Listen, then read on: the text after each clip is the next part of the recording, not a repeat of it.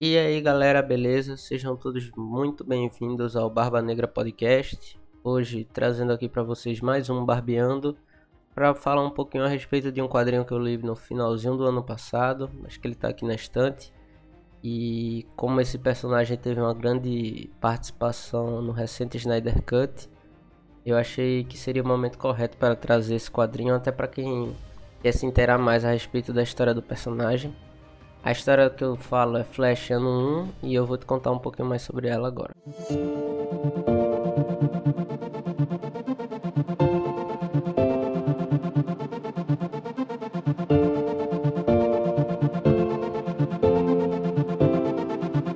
Bom, Flash ano 1 saiu aqui no Brasil pela Panini, foi publicado em julho de 2020 e reúne cinco edições da fase do Flash do Renascimento DC, são as edições de 70 a 75. Foi publicado nos Estados Unidos no ano de 2016, mais ou menos. Foi a época que saiu essa fase do Flash lá.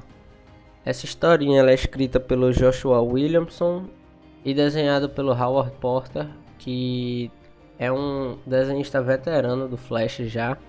Não que ele tenha trabalhado em grandes períodos, mas ele ao longo de sua carreira sempre teve um pouco envolvido com os desenhos deste personagem em específico. Essa história é uma história muito legal. Se tu já está habituado com o universo dos quadrinhos, tu deve saber que essas histórias intituladas de ano 1 contam o primeiro ano do, do super-herói no manto, usando manto, descobrindo seus poderes, montando seus protótipos de roupa. E eu acho uma história super legal porque ela tem tudo que, na minha opinião, a história de Flash deve ter e tudo que atrai o leitor. É uma história cômica, é uma história dramática, é uma história que envolve viagem no tempo, envolve um super-herói aprendendo a ser um herói, que é uma temática já batida, inclusive. A gente tem diversas histórias onde o herói está se descobrindo, mas eu não acho que o, o escritor o Williamson, né? Faz isso aqui de maneira cansativa, muito pelo contrário. Ele consegue trazer uma história muito interessante e curiosa, mesmo trabalhando com um fator tão clichê, né? A história da origem do Flash é uma coisa que a gente já vê em muitas, muitas mídias diferentes. A gente tem o personagem no universo dos cinemas, a gente tem ele com sua própria série de TV, a gente sempre foi habituado com o personagem no mundo dos desenhos animados, eu pelo menos desde criança. Então ele consegue trazer uma história que vai cativar todo tipo de público, até os leitores mais experientes de Flash. E ele reinventa a origem de Barry Allen aqui, levando em consideração, claro, todos os elementos clássicos que essa história deve ter. Então, o acidente no laboratório, o raio, tudo isso ele não inventa muito. E é nesse quadrinho também que ele começa a desenvolver uma relação entre ele e a Iris, né? Não a chata da série, mas a, a Iris que a gente tá acostumado nos quadrinhos.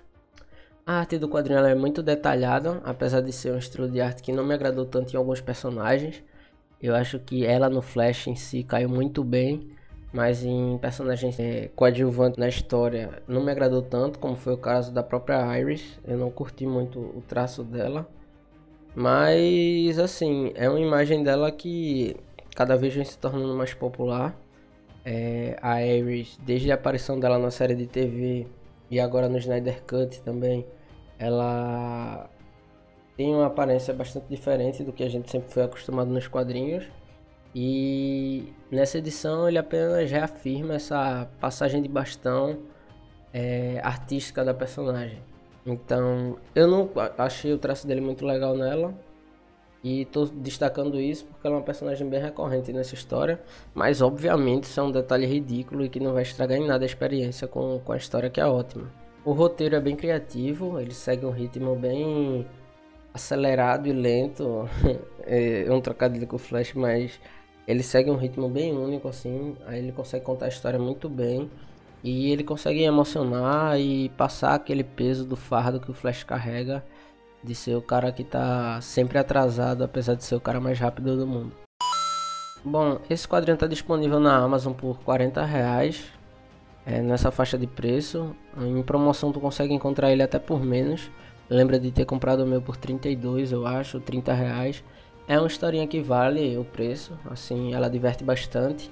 Ela tem uma quantidade não muito grande de páginas. É uma historinha relativamente curta, ela tem apenas 152 páginas, mas vale super a pena se tu quiser saber um pouco mais sobre o personagem e conhecer as origens dele para além do que a gente vê na série de TV. Eu acho que com certeza vale a pena a tua leitura, é muito divertido e é um quadrinho que ele dispensa apresentações, no sentido de que tu não precisa ter lido nada anteriormente para se inteirar da história. Ele é cheio de referências, claro, um leitor mais experiente do personagem vai conseguir identificar, mas se tu vier super cru e não souber nada a respeito do arco de origem de Barry Allen, tu vai se divertir bastante descobrindo tudo que ele precisou passar para ser esse herói super emblemático que a gente conhece nos dias de hoje. Espero que tu tenha gostado do programinha. Espero que tu leia essa história, realmente vale a pena e ela me divertiu bastante. Espero que essa historinha te divirta tanto quanto me divertiu. E Fala com a gente lá no Instagram caso vocês tenham curtido a história ou tiverem sugestões de novas histórias para eu trazer aqui. Lembrando, o intuito do Barbeando é sempre trazer uma análise rápida a respeito de um conteúdo que eu consumi, sem spoiler e de maneira rapidinha para não tomar muito do teu tempo. Espero que vocês tenham gostado e até a próxima. Próxima sexta tem programinha novo a respeito do Snyder Cut. E é isso. Obrigado por ter ouvido até aqui. Até a próxima.